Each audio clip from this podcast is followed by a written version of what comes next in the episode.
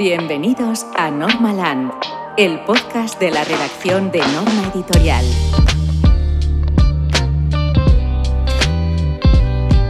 Muy buenas a todos y a todas. Decimotercer Normaland, casi nada.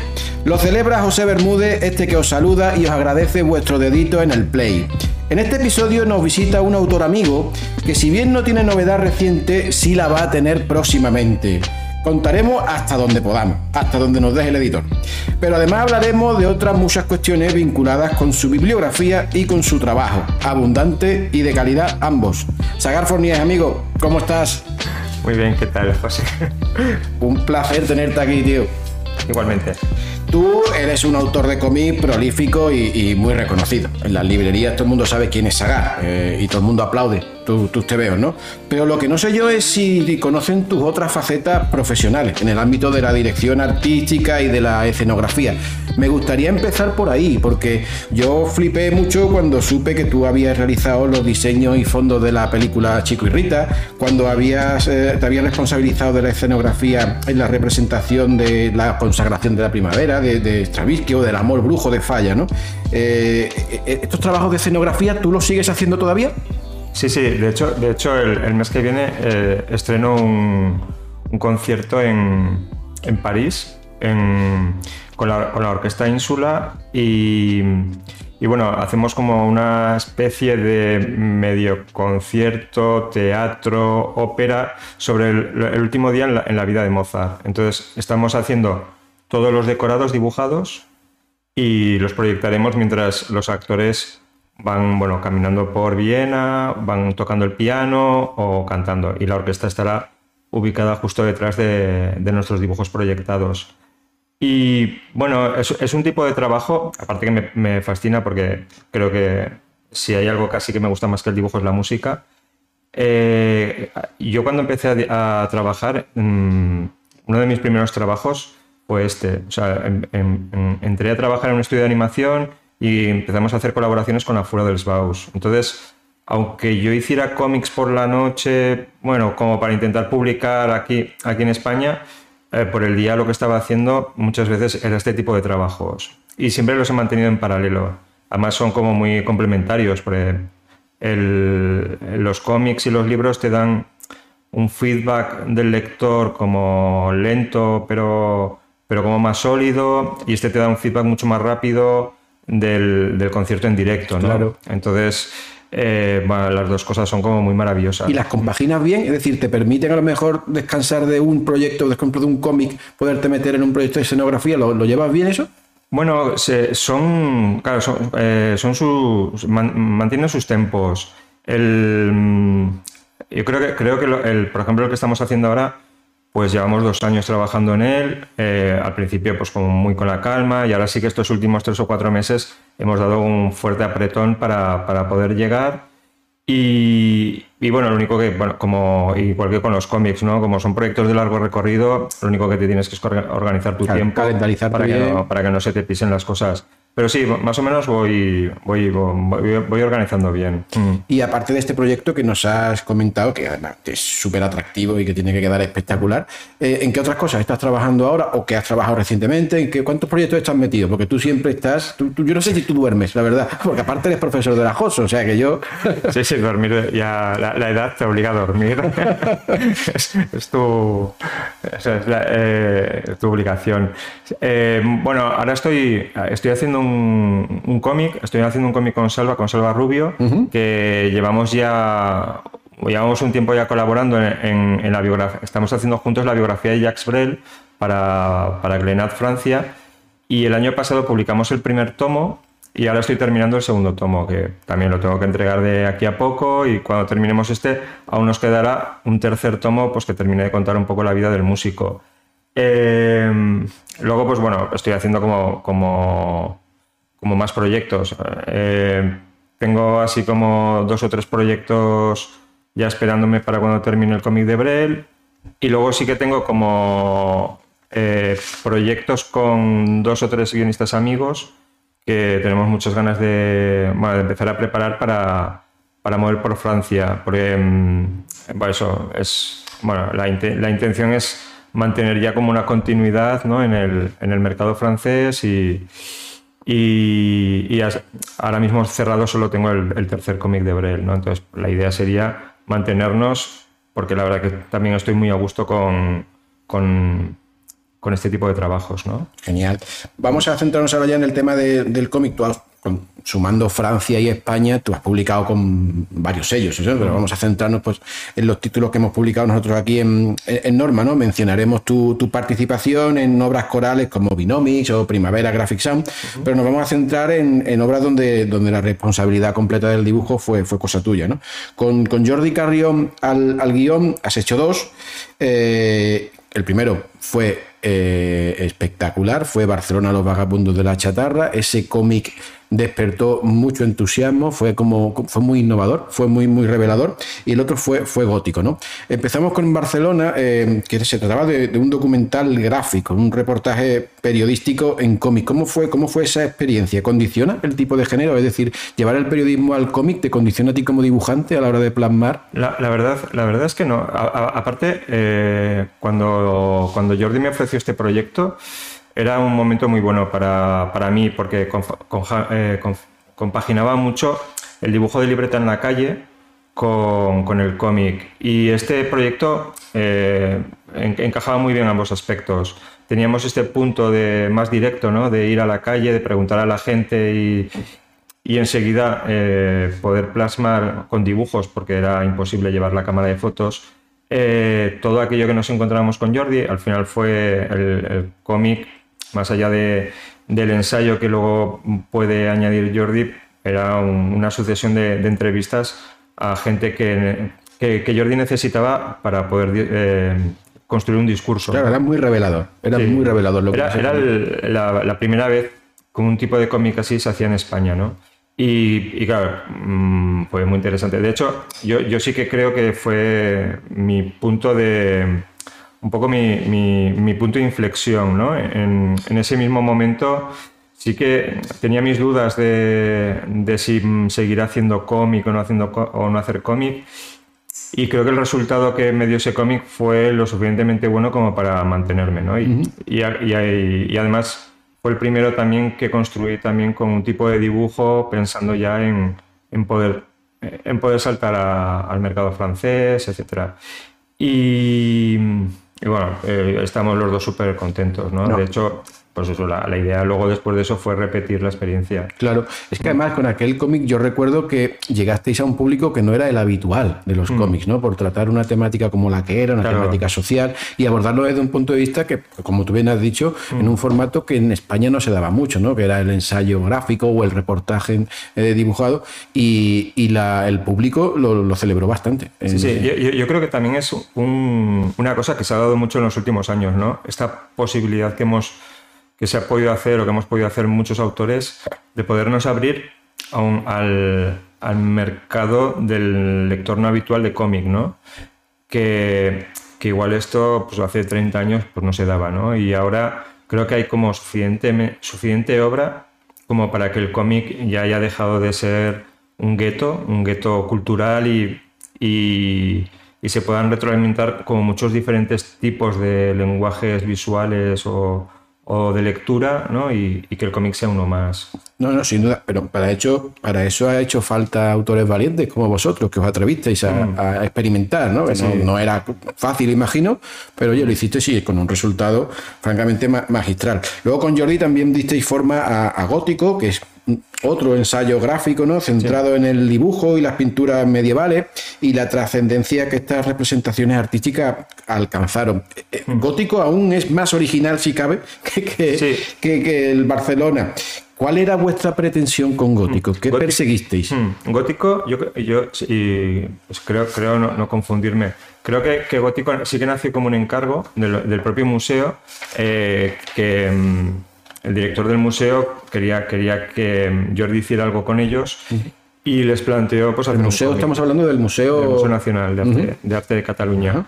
Em, querían, querían que Jordi hiciera algo con ellos y Jordi les propuso esto pero les propuso hacer una mezcla de cómic y ensayo ilustrado ¿no? sobre, sobre su colección del gótico que en ese momento la estaban intentando impulsar. Y, y, con, la, y con la idea eh, vista en, el horizonte de Jordi de luego convertir eso en un libro que comprendiera todo el museo. Todo el museo, eh, a, priori Museo Nacional, pero a priori también hablar del, del museo en el siglo XXI, ¿no? El museo, el museo de arte en el siglo XXI, o bueno, como, cómo se tendría que ver ahora pues un museo, ¿no? Mm, os invitabais a la reflexión, queréis que la gente reflexionase a través de vuestra obra sobre cómo deberían evolucionar los museos, ¿no? Exacto. Entonces, eh, sí que hay, pues hay, hay muchas páginas donde Jordi pues, reflexiona al respecto. Hay muchas páginas de cómic, muchas ilustraciones y bueno, estamos, es un libro que, que acabamos de terminar ahora mismo y, que también estamos súper contentos del resultado. Fantástico, fantástico. El mundo museístico, ¿no? que ya comentábamos que estaba presente en, Gótico, eh, es casi el protagonista en el síndrome de Stendhal, que es el cómic que hiciste con Heroux, eh, ya que el escenario de toda la trama sucede en el Centro Pompidou de, París. ¿no? ¿Hasta qué punto te comprometiste para recrear el entorno de una manera tan exigente? Porque me consta que te fuiste allí, que estuviste mucho tiempo en el, en el centro, ¿no? ¿Perseguiste la fidelidad total al espacio? Sea, representarlo tal y como es, o te diste cierta libertad. Teníamos que utilizar eh, cierta libertad porque a diferencia de los trabajos con Jordi, el trabajo con Aurelia era un trabajo de ficción y teníamos que darnos nuestras propias licencias porque al final el museo se tenía que adaptar a la historia de Aurelie. Eh, las obras del museo pues también tuvo que elegir una serie de obras que pudieran funcionar bien en la historia entonces sí que había ciertas licencias. Pero sí, sí, era súper importante que el museo fuera reconocible y sobre todo pues que París, la gente de París, todo fuera como muy fiel a la realidad, ¿no? Y, porque detrás estaba el museo. Claro. Y entonces, claro, tuvimos como, como este punto de comunicación con el museo, el museo estuvo muy contento del resultado también y bueno, también era pues es como una línea, igual no oficial, ¿no? que hay en Francia de muchas adaptaciones de cómic producidas por museos. El Louvre tiene, tiene su propia línea de museos, Orsay tiene museos, eh, cómics sobre museos también, y bueno, que pudiéramos hacer uno con el Pompidou, que es, al final es uno de los, de los, tres más importantes que hay, pues súper contentos de poderlo llegar a hacer, claro. Pero bueno, al final sí que, a diferencia de, otros, aquí sí que la, ficción está por encima de, la, propia, de la propia realidad. Me ha gustado eso que has comentado, me ha despertado interés el, hecho de que pudierais elegir o que tuvierais que elegir las obras que aparecían en función de lo que la trama iba pidiendo. Eso, es, eso es interesante. ¿no? Ese trabajo tiene, tiene que ser gratificante, ¿no? desde un punto de vista de, la documentación y la preparación del... Sí, eh, es una parte muy divertida. Por otro lado, también fue un poco al final luego se volvió como muy en nuestra contra, ¿no? Porque eh, ya cuando, cuando nos sentamos a negociar con el museo el cómic, el, museo nos dijo que, claro, a diferencia del Louvre, o, sobre todo el Louvre, y, yo creo que Orsay también, que las obras, muchas de las obras ya tienen como esta, este tipo de libertad en... Eh, están libres de derechos. El Pompidou todo, todo está vigente a, derechos de, autor, ¿no? Incluso el propio museo, la señalética, nos decían en el museo, ¿no? Que hasta la señalética de los váteres tienen derechos de autor. ¿En serio? Y que nosotros dibujáramos el museo era como que ellos nos lo cedían. Pero teníamos que tener cuidado con las obras que utilizábamos porque teníamos que pedir derechos en todas, en todas las obras. Y no, claro, cuando ya estábamos terminando el cómic, nos encontramos que muchos artistas, bueno, tres, cuatro artistas, nos dijeron que no, e incluso, bueno, alguno por suerte no dijo nada. Pero, pero sí, sí que sí que tuvimos al final como un poco de, que tuvimos que cambiar algunas obras por, por cuestiones Por de este derecho tipo de, de cosas. Caray, Sí. qué cosas, qué cosas. Bueno, mencionabas tú antes a Salva, con el que estás trabajando ahora en la, en la biografía de Brel, y con Salva llevaste al cómic eh, la figura y música de, de- de Miles Davis, ¿no? Y me detengo, me detengo en lo de la música porque, tío, tú sabes dibujar muy bien la música. No al músico, que también, sino a lo que él hace, ¿no? Tú, tú impregnas la viñeta de la, de la melodía, lo consigues, o al menos así lo veo yo. Y aparte, pues, por ejemplo, tú estás muy presente dibujando siempre en conciertos y en festivales y demás, ¿no? Tú es algo que te propones, es decir, tú es algo que cuando empiezas a dibujar un concierto o, o un músico, quieres conseguir trasladar ese, el ritmo a la- a la- al dibujo. Sí, eh, yo, yo el, con, el cómic de Aureli, con el síndrome de Stendhal, eh, desarrollé como una serie de, no sé si llamarlo tics o vicios, en la narrativa que me ayudaba mucho a, plasmar una, sensación de movimiento, ¿no?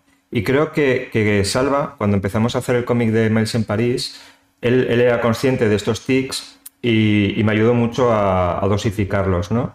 Pero a la vez, claro, cuando estás dibujando música en, en un, en, un, en un medio tan estático como el cómic, eh, tienes que, claro, yo no sé, yo le di muchas vueltas a cómo, a cómo expresar esto para conseguir intentar mm, darle una sensación, ¿no? Una sensación que, que, mm, que te ayudará a, a entender lo que estaba pasando. Y la idea, pues, por ejemplo, en Miles, Miles cuando toca la trompeta en, una páginas suenan, en, tío. una- en un auditorio, era pues intentar llenar el propio auditorio de música, ¿no? Y, y jugar con, con el movimiento del músico por el escenario, el acting, el secuenciarlo, pues luego eh, intentar solidificar la música, ¿no? No sé, para mí, para mí todo esto era un juego y, y me divertí mucho buscando cómo representar esto, ¿no? Pero claro, era eso, había visto muchos cómics de, sobre músicos y siempre me, me habían parecido muy aburridos, ¿no? Porque al final tienes a un músico tocando la guitarra, lo tienes quieto y no te transmite absolutamente nada, ¿no? Y, y yo quería, quería intentar, intentar generar como una energía, ¿no? Sí, en, sí. El, en el dibujo. Pues yo creo que Mm. lo has conseguido y, y con creces y con. Eh, eh, de hecho, pues, el- lo- Mais en París, que lo guionizó Salva, y con Salva estás haciendo la biografía de Brel. O sea que estamos expectantes por ver lo que puede salir de ahí, que seguro que es una pasada de, de, de cómics. Soy la rama de, de Salva en, en cuestión de músicos. Vale, hemos, hemos hablado ya de los TVOs que hemos publicado en Norma Tuyos y ahora vamos a hablar del próximo, ¿no? Del que está, del que está por venir. Es una historia de boxeo que, que tiene guion de, de que en Norma tenemos de él Giganta, Exacto. hizo con, con Nuria Damarit. con Nuria Tamarit. Eh, ¿Qué nos puedes contar tú de este cómic? Pues bueno, eh, surgió, surgió en, un poco en paralelo al de Miles Davis, eh, con el mismo editor, con, con Jean-Christophe, Jean-Christophe, ahí no, con Louis-Antoine, con, Louis- con Louis-Antoine Dujardin, eh, que en alguna comida con Salva, pues se ve que hablando de películas le dije pues que me gustaban mucho las películas de boxeo. Meses después me, me, escribió recordándomelo, yo, yo la verdad que no me acordaba habérselo dicho, y, me presentó a Jean-Christophe, a Jean-Christophe de Beny, como, como posible guionista para hacer este proyecto, ¿no? Entonces hicimos una reunión en Angoulême y, y pusimos ya el pistoletazo de salida, ¿no? La, la cuestión era eh, trabajar sobre la biografía de uno de los boxeadores más importantes de la historia en Francia eh, y de su hermano, pues que era un poco su, su representante en, la, pues, en, la- en su carrera boxística, ¿no? Y, y nada, pues al final termina siendo pues también una, una biografía. De- está en, en Francia lo publicó del CUR en una línea que están haciendo pues de, de- de historias sobre deporte, ¿no? Y bueno, la verdad que me lo, mm, me lo pasé muy bien. Pa- Pasaba un poco lo mismo que con, con la música, ¿no? También era, para mí era el reto también de, de poner a boxeadores en el cuadrilátero e intentar buscarles también pues este punto de... de- Claro, el movimiento ahí también es importante, ¿no? A la hora de reflejarlo en la. entonces el, el- el dinamismo, a ver cómo lo trabajaba para, para poder darle también como más contundencia a las peleas, ¿no? Entonces, bueno, era, era, era otro tipo de reto. Sí que luego pues tiene un... Tiene un... un, un ¿cómo diría? Bueno, va cargado también la historia con, con mucha historia, con, con, mucha parte de la historia de Francia, ¿no? Es una historia como muy francesa de, sobre su, su guerra en Argel y, y luego pues lo que, lo que está muy guay pues es como el, el boxeador va creciendo, se termina yendo a Las Vegas, lo apadrina Frank Sinatra, hay como pues una evolución personal ahí. que al final claro, empiezas como siendo una historia muy francesa termina siendo una historia muy universal de todo lo que hemos visto de boxeadores en las películas no y, no sé me, me, me, y me pareció como muy bien escrita además por Jean-Christophe. Jean-Christophe me parece un tío que tiene una sensibilidad brutal para escribir la verdad y, que sí lo que yo he leído de él me ha gustado mucho. sí y es uno de los de los de las personas con las que te decía pues que quiero hacer un proyecto. Ya cuando trabajábamos esto era como, incluso hagamos otra cosa, ¿no? Que, que, nos lo pasemos bien y, y eso, con, con él uh, se trabaja súper bien. Es, es un, un, guionista excepcional. Pues este cómic lo publicaremos aquí en Norma este otoño, ¿eh? si todo va bien. Y no podemos aún mencionar el título porque no sabemos todavía cómo lo vamos a traducir. O sea que ya cuando tengamos decidido mm. la traducción, pues ya lo, ya lo anunciaremos. ¿no? Y hablemos ahora, Sagar, de tu estilo, de tu, de tu dibujo, ¿no? Es muy reconocible, tienes un sello propio, identificable, muy, muy claro, ¿no? Es un trazo orgánico, suelto dinámico, ¿no? Como mencionábamos, lleno de vida y de movimiento, ¿no? ¿Tú tuviste algún tipo de, de referente? ¿Te dejaste influir para llegar a este trazo personal? Sí, ¿no? sí lo, lo, que te comentaba antes, en, en, cuando, cuando empecé a dibujar los vagabundos de la chatarra, dejé que, bueno, vi como, como que si quería dedicarme a, al cómic tenía que, que, irme a Francia, ¿no? Y, y en Francia está lleno de dibujantes que me, que me apasionan, ¿no? Y entonces empecé a, em, quizá les dejé entrar un poco más que, que, hasta entonces, porque yo de pequeño era más lector de cómic americano. Uh -huh. Entonces sí que eh, en esos años creo que di como el paso hacia el cómic francés y claro, me chiflaba mucho pues Christophe Blaine, eh, John Sfar, eh, Bluch, todo este tipo de autores que son, pues, son mucho más energéticos, ¿no? son mucho más orgánicos y, juegan mucho más con, con, la narrativa. ¿no? Incluso aún teniendo una narrativa casi que viene de Hergé, pero sí que tienen este punto como, como, como mucho más fresco. ¿no? Que, que, quizá pues, otros dibujantes que no dejan de ser también espectaculares, pero tienen ya el dibujo como más construido y más clásico. Hablemos ahora de la escuela Joso. Como tú, como hemos comentado al inicio, tú eres profesor, ¿no? Sí. Entonces, tú estás en constante contacto con las nuevas generaciones uh -huh. o con los futuros autores. ¿Cómo ves tú el futuro del cómic de, en, en, España, o bueno, o desde España? Eh, uh -huh. ¿hay, gran, ¿Hay un gran talento ahí? Sí, bueno, la, la, escuela es la gran referencia a nivel de, a nivel de estudios de cómic, ¿no?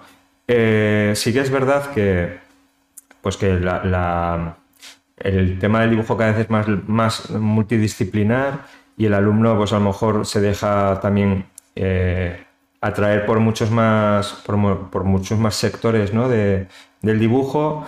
El cómic yo creo que siempre va a tener como mucha importancia. El, el hecho también de que en los últimos años haya tanta tanto cine basado en cómic, etcétera, hace que también se acerque mucho más la gente a la escuela y sobre todo el gran, la gran explosión del manga de los últimos años. Lo que te quería preguntar, ¿el manga está acercando mucha gente a la escuela? Está, o, claro. o, o, el dibujo que quieren hacer los alumnos está más próximo al del manga? Por supuesto, o sea, además el manga, igual esto es una, una estupidez que digo yo, pero, pero el manga, el manga, el, el gran creo que la, la, lo, lo, más grande que hizo el manga, lo más importante que hizo el manga, fue atraer al, al sector femenino a la lectura de cómic, ¿no? Hace ya, pues hace ya 30 años más o menos, ya, ya no es algo nuevo, ¿no? Y el hecho de que el manga se haya consolidado tanto, claro, la escuela, la escuela lo que ha tenido ha sido un giro mmm, hacia, hacia, hacia que ahora hay muchas, muchas alumnas, ¿no? Muchas alumnas y muchas quieren hacer manga. Y, luego, pues, eh, editoriales como Planeta, que, han sacado la línea de Planeta Manga, ¿no? Hace también que editoriales españolas poco a poco empiecen a apostar por el manga y eso yo creo que afianza mucho la, el, que, el que haya más, más, bueno, pues más alumnos, ¿no? Que, quieran hacer cómic. Otra cosa también que, poco a poco se está instaurando en, en este país y, y, yo creo que también poco a poco lo vamos a estar notando en la escuela. Yo, yo empiezo a tener alumnos, igual no, no con el nivel del manga, pero poco a poco, es el cómic infantil. El cómic infantil yo creo que es la otra gran apuesta que se ha hecho en este país. Sí, sí, y nosotros lo estamos notando en Astronave, en nuestro sí, infantil. Por eso, que se, se nota cómo las editoriales habéis apostado todas por el, por el cómic infantil. Astronave quizá haya sido de las que más apuesta haya hecho. Y, y, claro, esto lo que va a hacer también es que en, en, en un plazo de 5, 10, 15 años haya mucho más lector de cómic en España y que, y que a lo mejor lleguemos incluso con, en unos pocos años a notar cómo la industria del cómic en España se puede solidificar un poco, ¿no? Gracias a esto, a que, a que ahora los lectores pues ya pueden tener, ya se puede empezar a ser un lector de cómic con su propio cómic, no, no de, leyendo cómics de mayores o, o, cómics que te dan tus padres para que pruebes, que es lo que nos pasaba a nuestra generación. Ahora ya, pues, eh, yo qué sé, mi hija pues lee los cómics que le tocan por su edad, ¿no? Y claro. ella puede elegir un abanico espectacular de cómics que se están haciendo para niños, que nosotros no, no los teníamos. No los tuvimos, no, la verdad que no. Mm. Pues Sagar, amigo, como siempre es un placer charlar contigo. Muchísimas gracias por haberte acercado a Normaland. Siempre es un placer. Muchas gracias. Un abrazo. Un abrazo.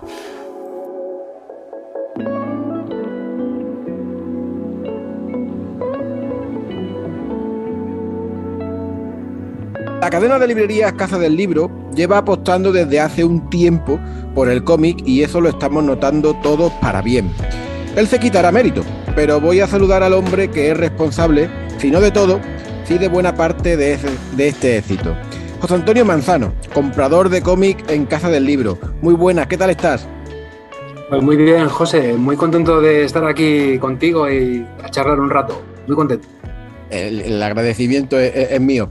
Al César lo que es del César. Tú no lo verás así, porque te conozco, pero yo que hablo contigo todos los días y he sido testigo de la, de la evolución del proyecto, no dudo al afirmar que tu buen hacer y conocimiento han sido fundamentales en los logros que Casa del Libro está obteniendo con el cómic. Y digo conocimiento porque en esto de trabajar con cómic, de venderlos y de difundirlos, tú llevas ya muchos años, ¿no es así?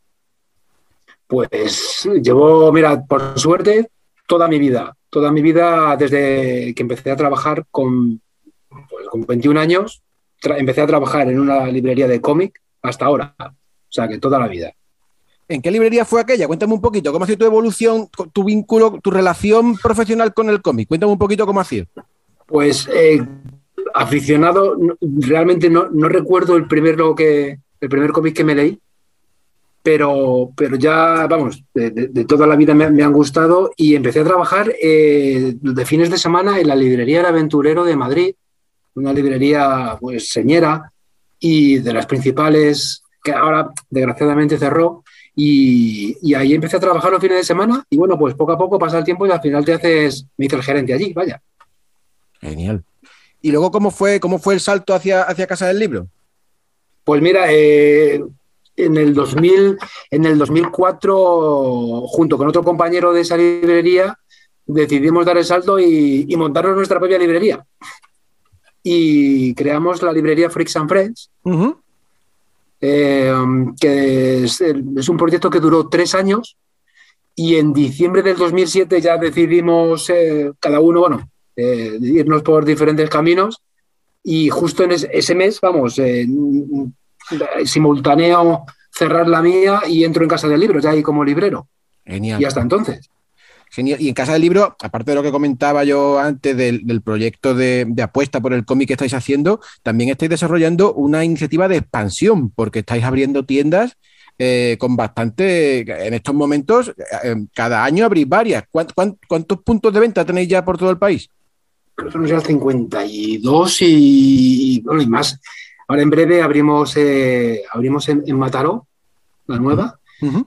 Y sí, es un proyecto de expansión, la verdad es que bastante importante. Hace poco abrimos en Las Palmas, cosa que, que bueno, nos prácticamente estamos ya casi en todas las comunidades autónomas. Porque antes y, en Canarias no estabais.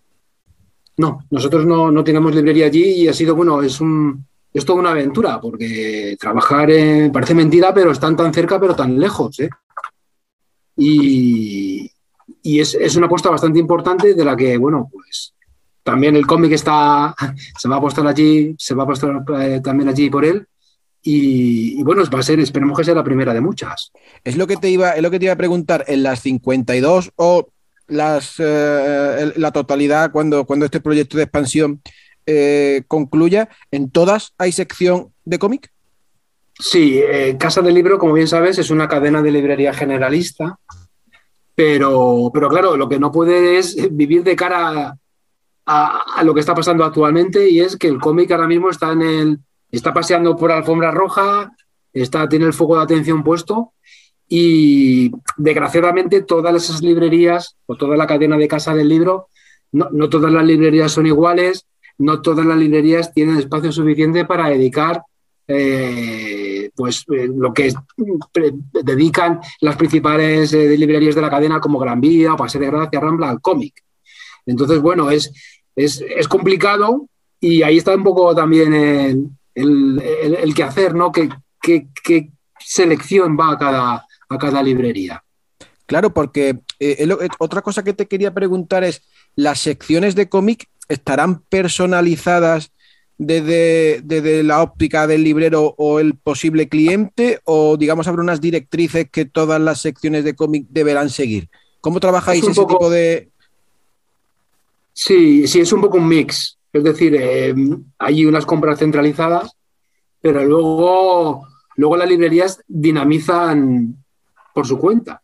Entonces, eh, muchas veces, además se ha notado un poco el relevo generacional de los libreros y directores de librería, que, claro, que ya son lectores de cómic, ya son, no solo, bueno, con grandes compradores de cómic, que, que ellos también aportan su granito de arena a la hora de la selección y, sobre todo la dinamización de actividades en la librería.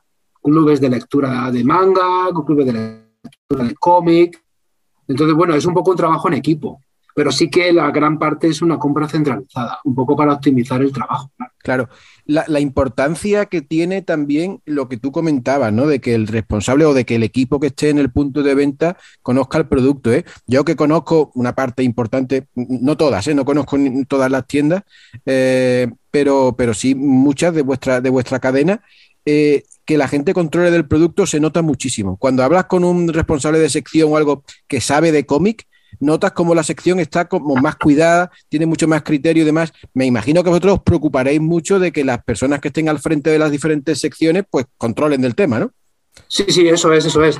Y además yo creo, fíjate, que el cómic es una de, de, de las secciones que más importancia tiene el conocimiento y tener a, personal que, que, sepa. O sea, yo creo que es un poco, no hay, no hay, no hay una universidad del cómic, no hay carrera, bueno, por ahora, ¿no? Entonces, gente que, casi todo su ha sido un auto, autoconocimiento de sus gustos, de sus lecturas, que han ido sumando y, bueno, se, se, nota además no, no solamente conocimiento, sino el amor por el medio. O sea, yo no veo tanto amor en, en cadenas generalistas como la gente que trabaja en las librerías de cómic. Es verdad, ¿eh? el, el, el, el, aficionado a, a este género le, le, pone mucha más pasión, ¿eh? y sobre todo cuando, cuando aparte trabaja en él, se nota esa, esa afinidad, ese, ese, ese, amor por el producto, y, sí. y ya te digo, yo lo, lo, lo, percibo perfectamente cuando visito tiendas de vuestra cadena y la persona que me atiende controla del tema. Es súper reconfortante. De hecho, yo creo que en general en todas las librerías es una cuenta que hay que pagarle al cómic. O sea, que antes era muy difícil tener, encontrar algún telero que no fuese mortadelo o alguna cosa así. Y ahora ya yo creo que es exigible que una librería que se precie tiene que tener una selección de cómic sí o sí. Cuando digo de cómic, de cómic, de manga, de lo, de lo sí, que sí, sea, sí. ¿no? Claro, claro. Y, y, es una, digo, es una cuenta que, que el cómic se lo debe, o sea, bueno, que nosotros se lo debemos al cómic. Y aparte de esta, de esta apuesta por sección y por personal y demás, estáis también participando de, de otras iniciativas, como por ejemplo la participación en Comic Barcelona, que habéis estado sí. con stand propio, lo que habéis hecho en Gran Vía, en la, en la planta sótano, ¿no? que, que, es prácticamente toda destinada a, al cómic y la decoración con, con, con esos vinilos que, que, son de personajes de, de, de, Norma, lo cual os agradecemos un, un montón. Eh, ¿Qué otras cosas, hasta donde puedas contar, tenéis previstas hacer o qué otras participaciones o qué otros proyectos eh, vinculados al cómic eh, tenéis en mente para seguir afianzando este, esta, esta apuesta por el género? Sí, bueno, lo, más importante yo creo que es que las librerías principales, las librerías más grandes, se conviertan en o que formen parte del circuito de librerías especializadas de cómic. O sea, que en Madrid Gran Vía sea considerada esa, planta dedicada al cómic debe de ser una tienda de cómic especializada. O Paseo de Gracia, eh, se prevé un poco también un movimiento en la sección, que Paseo de Gracia o Rambla sean también librerías especializadas. E, es muy importante también ver que, aunque cada día va habiendo más librerías en todas las, todas las provincias, en todas las ciudades, pero pero todavía cuesta, yo creo que todas las series, todo, todo el, catálogo de las editoriales llegue a toda la. Parece mentira, pero yo creo que eso pasa, que no llega a todas las provincias, no llega a todas las ciudades. Y en eso, Casa del Libro, la cadena, por toda nuestra forma de trabajar, tenemos un servicio al cliente, tenemos una web súper potente que, que yo creo que garantizamos hoy por hoy que, nadie se quede sin el TVO que quiere. Igual en esa librería en, Murcia o en Albacete o en un centro comercial maquinista, como tú conoces, igual no hay espacio para tener ese, integral, ¿no? Pero, pero tenemos la posibilidad de que vía web, un pedido personalizado como los que hacemos, que en 24 horas lo tenga el cliente. Entonces, bueno, eh, posiblemente nuestra página web también sea una de las tiendas de cómic más importantes ahora mismo de España. Te quería preguntar por la web. Eh, ¿Habéis notado que también en la, en la web la compra de cómic ha crecido? Sí, sí, sí, sí. Es, eh, además es una... Ahora mismo es una de las familias estratégicas dentro de Casa del Libro. Y yo creo que, o sea, es... Yo creo que es ahora mismo es, eh, es en, en todo el sector editorial o sea, se ha puesto el foco en el cómic y tenemos que tener cuidado, hay que aprovecharlo, que no sea otro boom falso y, apostar por ello, pero apostar por ello tratándolo con mucho cuidado y con el, con el respeto que con el respeto que se merece, o sea, no no cualquier cosa, no hay que seleccionar, o sea, que es un trabajo un poco de todos, también de, editoriales, ¿no? Claro. Y te quería preguntar también, José Antonio, por el perfil de vuestro cliente. Em, ¿Es un cliente nuevo o es un cliente que ya eh, frecuentaba las tiendas de casa del libro y que ahora se atreve con el cómic? Pues yo creo que un poco todo. Yo creo que también eso es general. Eh, tenemos a nuestro cliente de, toda la vida, que yo creo que la encuentra más, incluso más, eh, más fondo. hay gente que es más veterana, que pues lo típico que tira más al europeo, a cómic americano los compradores de, más de superhéroes. Y luego lo importante yo creo que ha pasado a nivel global ha sido que ha entrado gente nueva, o sea, gente que hace 13, o sea, hace 2, 3 años, tenían 11, 12 años, y de repente nos hemos encontrado con una marabunta de quinceañeros y de gente joven, de veinteañeros. Creo que, que, es, que es gente que no ha leído otra cosa que manga, y, o que no ha visto nada más que anime. Pero bueno, bienvenidos sean. No, pero claro, Pero ha sido una, una, explosión. Yo creo que eso nadie lo ha visto venir. ¿eh? ¿Y tú qué, qué, grado de salud? Esa gente, esa gente, perdona, esa gente, esa gente joven ha entrado nueva junto con la literatura juvenil y ahí nosotros tenemos una baza muy importante porque yo creo que el público de Casa del Libro se ha rejuvenecido.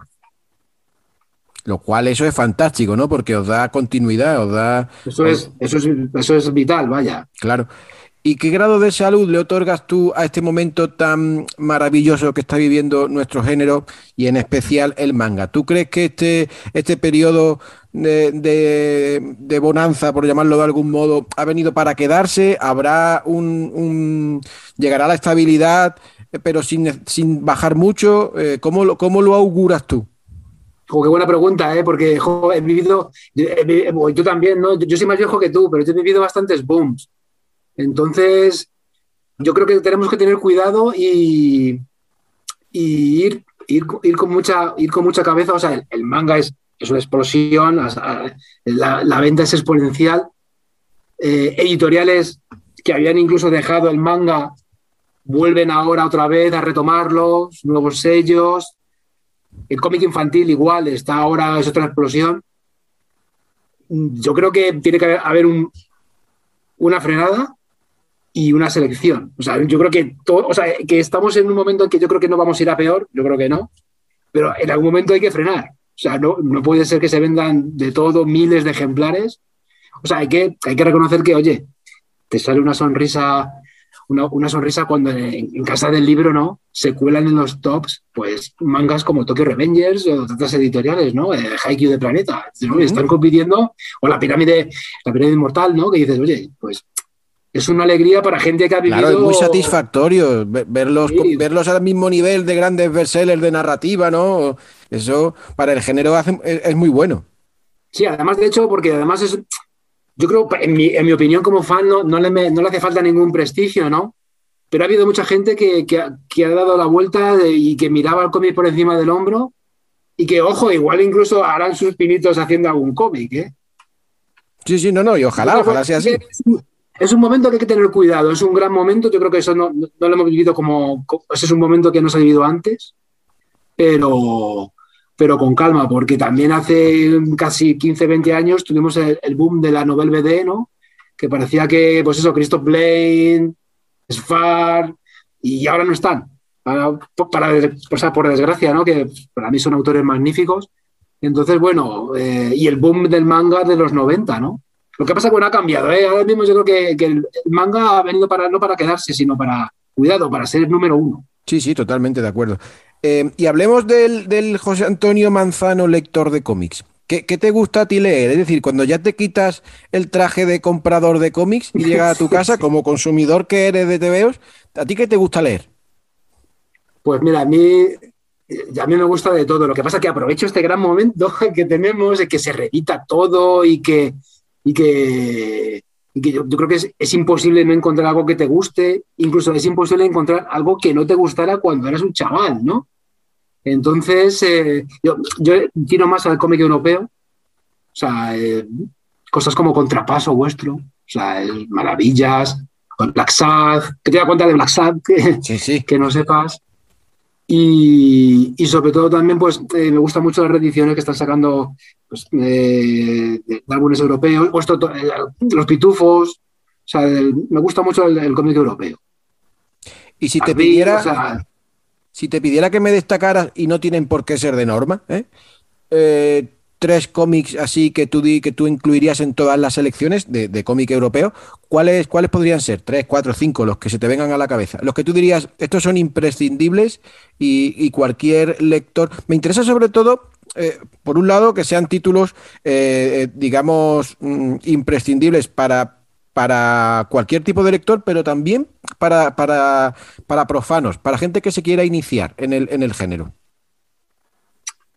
Pues buena pregunta, hay, un montón, hay un montón. O sea, pero te, mira, te voy a te voy a decir los tres de norma. Vale. te voy a decir los tres de norma y, yo creo que, sí, que son cosas que, que se, casi te diría que, que de lectura obligada. Yo, yo creo que y de diferentes estilos. Yo creo que, que Blueberry, por ejemplo, es una obra maestra y que, creo que, que, debería de ser, yo creo que debería estar en todas las bibliotecas. Creo que Black Sad, o sea, es, mm, es un cómic que es el, también, yo, yo lo utilizo mucho cuando he sido librero y ahora también para, para que gente que no, que no le interese el cómic o que no le interese, se metan en él y se metan con, con, cosas indispensables. Y, yo fíjate, creo que había habido un cómic que me marcó, o sea, bueno, te voy a decir cuatro. Vale, vale. Eh, y saque el pirata vuestro. Es muy Me parece que es, magistral. Y luego la mazmorra. O sea, Otro clasicazo, sí, sí, espectacular. Son de, son, son antiguos a lo mejor, pero, pero son cuatro, cuatro cómics que yo creo que deberían de estar en... Además tocan diferentes temáticas y yo creo que son de los que hacen, son de los que hacen la. Igual la mazmorra cuesta un poco entrar, pero una vez que entras no puedes salir. Pues José Antonio, te agradezco un montón este tiempo que nos has dedicado Ha sido un gustazo charlar contigo. Y bueno, como hablamos todos los días, pues seguramente mañana volvemos a, a saludarnos.